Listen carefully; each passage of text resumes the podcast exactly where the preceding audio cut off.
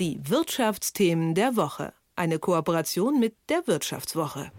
Die eigene Wärmepumpe. Eine der Lösungen, wie wir in Zukunft mit erneuerbaren Energien die Häuser warm bekommen. Aber auch die brauchen Platz und sie machen ein paar Geräusche und im Fall von einer Erdwärmepumpe müssen tiefe Löcher gebohrt werden. Also eignet sich das eher nicht so für die dicht bewohnte City.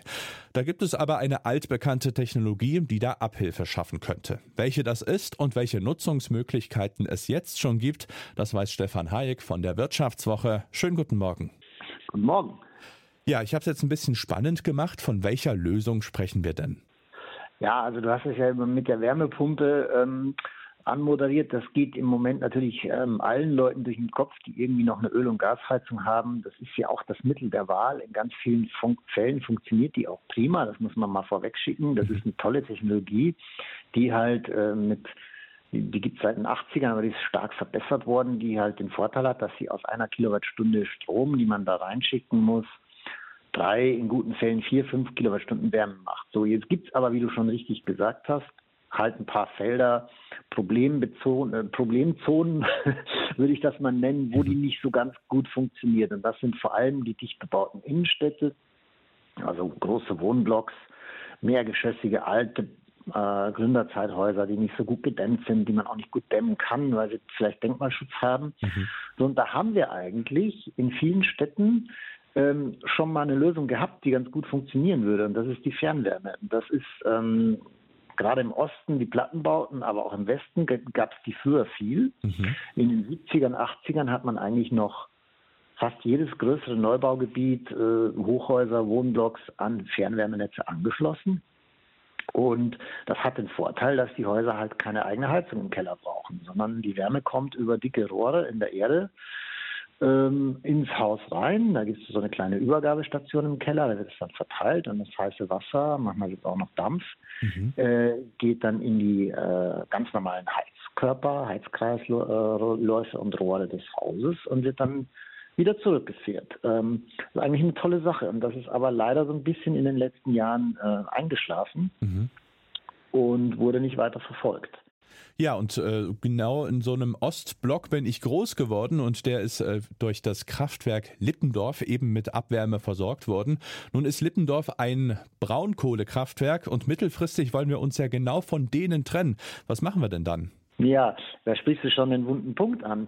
Ähm, es gibt zwei äh, Gründe, warum die Fernwärme jetzt äh, in den letzten 10, 15, 20 Jahren nicht, nicht so stark forciert wurde, wie das zum Beispiel in anderen Ländern, Schweden, Norwegen, Dänemark sind da immer die Paradebeispiele gemacht wurde. Auch in den, USA gibt es viel Fernwärme in den Großstädten. Wenn man zum Beispiel kennt ja diese Bilder aus New York, wenn im Winter so Dampf aus dem Gully kommt und so, das ist das, die haben halt noch auch viel Dampf. Fernwärme. Mhm. Ähm, das eine war das billige russische Gas, das muss man ganz klar sagen. Das hat halt hier ähm, alle anderen Sachen so ein bisschen unattraktiv gemacht. Und äh, die Stadtwerke, die Fernwärmeanschlüsse verkaufen, das sind häufig dieselben, die auch Gas verkaufen. Mhm. Und für die war es einfach viel billiger und einfacher, Gasanschlüsse zu verchecken. Ja, das kostet halt nur ein Fünftel pro Leitungskilometer und so weiter und so fort. So, jetzt sprichst du den wunden Punkt an. Jetzt hat die Regierung, die Ampel ja den Plan, die Fernwärme soll wieder mehr übernehmen. Na, aber die haben auch gemerkt, so, oh, ja, äh, so ein 20 oder auch eine 10-geschossige Wohnblock, den kriegen wir mit Wärmepumpe schlecht geheizt. Äh, mhm. warum hast du ja gesagt? Mh, so laut ist nicht mehr so das Problem bei den neuen, aber halt der Platz. Mhm. So und ähm, eine Wärmepumpe packt auch einfach nicht so viel Heizleistung. Ah, also so ein kleiner, äh, auf kleinem Raum sind es viele Wohnungen und so weiter.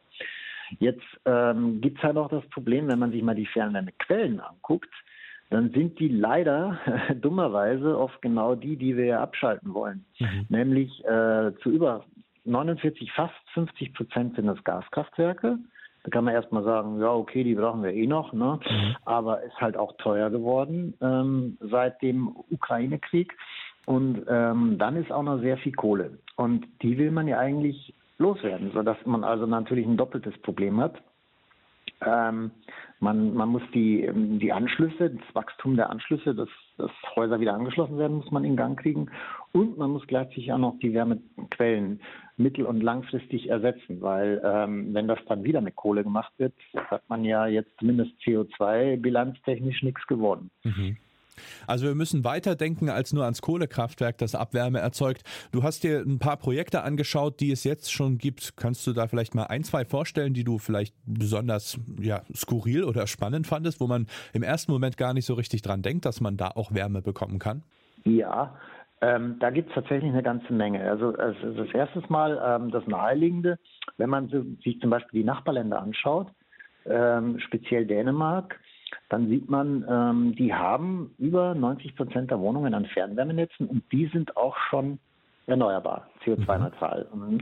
Das hat den einfachen Grund, nach der äh, ersten Ölkrise in den 70ern oder nach den beiden Ölkrisen Anfang der 70er hat Deutschland entschieden, okay, wir setzen vorrangig auf russisches Erdgas. Die Dänen haben sich anders entschieden. Die haben gesagt, nee, wir wollen unsere Wärmeenergie von Winter selber machen. Mhm. Und die machen das mit Geo äh, mit, Entschuldigung, mit Solarthermie. Mhm. Geothermie ist auch spannend, da komme ich gleich noch zu.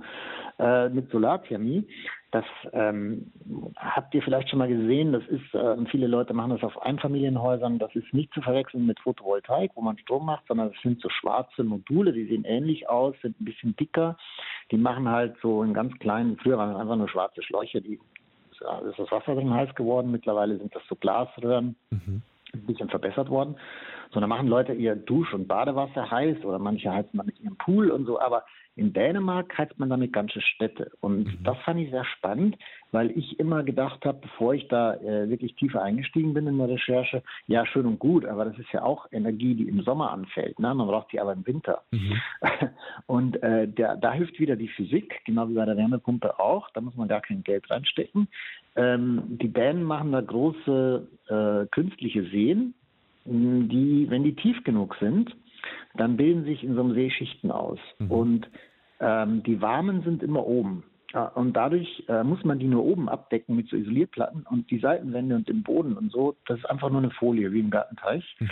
Die wird gar nicht groß isoliert, weil da haut nicht viel Wärme ab, weil die Wärme ist ja oben. Ähm, so, und das ist, äh, funktioniert tatsächlich so gut, dass man damit äh, genug Wärme im Sommer speichern kann aus diesen Solarkollektoren, die man dann im Winter für die Fernwärme nutzen kann. Ähm, so, dann, äh, was ich noch, äh, gut, das ist jetzt in Deutschland allerdings schwierig, damit wird man nicht äh, 70 Prozent der Heizenergie herkriegen wie die Dänen, mhm. weil das braucht Platz. Na, wenn du dir so eine Stadt wie Leipzig oder München vorstellst, ähm, die Fernwärmeleitungen sollen ja auch nicht zu lang sein. Die sind zwar irgendwie isoliert, aber über eine lange Strecke verlieren die dann doch relativ viel Energie. Mhm. Ähm, das heißt, das Zeug muss irgendwie, die Wärmequelle, die muss nah am, am Wohngebiet sein. Ja, möglichst nicht jetzt irgendwie 50 Kilometer weg. Und da hat man in Deutschland einfach das Problem, die großen Städte, die sind alle sehr dicht bebaut und das Umland auch. Und ähm, da kann man das aus Platzgründen nicht so gut machen. Ähm, Deswegen finde ich im Moment sehr spannend die äh, Geothermie. Da bohrt man in die Tiefe. Und äh, jetzt weiß ich nicht mehr die genaue Zahl, aber in Deutschland, glaube ich, ist die Erdkruste so, alle, alle 300 Meter wird die ein Grad wärmer. Und wenn man also da so ein paar tausend Meter geht, mhm. dann kommt man da auf richtig äh, warmes Wasser, also so über 100 Grad warm. Mhm. Das deswegen über 100 verdammt nicht, weil da Druck drauf ist. So, und das zapft man an. Zum Beispiel äh, in München gibt es da ganz spannende Projekte, die, äh, die einfach da reinbohren in diesen Heißwasseraquifer, so nennt man die. Und die werden immer wieder von der Erdwärme, vom Erdkern her neu gespeist. Also es gibt da Studien zu, die kommen zu dem Ergebnis, dass es potenziell unendlich. Ne? Also außer in ein paar Milliarden Jahren, wenn dann mal die Erde ganz kalt ist. Aber jetzt erstmal in menschlichen Zeitraum gedacht, ist das eine unendliche Wärmequelle mhm. und natürlich eine tolle Sache, wenn man die anbohren kann. Ähm, dann gibt es äh, Gegenden, wo das besser geht, ähm, zum Beispiel Oberweingraben, so um Karlsruhe rum, äh, Bruchsal macht das auch schon. Oder eben auch äh, München, Augsburg äh, bis, bis hoch zur Donau, das nennt man das äh, süddeutsche Molassebecken. Da gibt es diese heißen Wasserschichten unterirdisch, die man anzapfen kann. Ähm, das geht aber auch schon ähm, in Gegenden, wo man das nicht hat. Da muss man dann noch ein bisschen tiefer bohren. Und da nutzt man einfach die, die Wärme, die das Gestein dann da unten hat. Da baut man so, so eine Art Wärmetauscher ins Gestein ein. Das ist ganz spannend. Da bohrt man dann ähm, so ähnlich wie beim Fracking, ist aber mhm. nicht zu verwechseln mit Fracking. da kommt keine Chemie rein, da kommt auch kein Gas raus, mhm. sondern da schickt man kaltes Wasser runter, das erwärmt man in diesen äh, Felssprüngen ähm, und Bohrungen ähm, und wie so ein Gitter, das hinten am Kühlschrank ist. Ne? Das baut man quasi im Gestein nach und holt es dann halt heiß wieder raus. So, und ähm, das Allerspannendste fand ich aber eigentlich Abwärme. Und zwar, das ist ähm, Hitze, die in der Industrie ohnehin entsteht.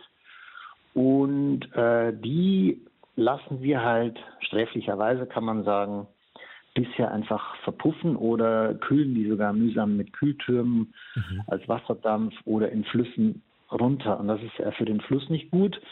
Ähm, und es ist vor allem für unsere Heizenergiebilanz nicht gut, weil wir diese ganze Wärme ja verschenken.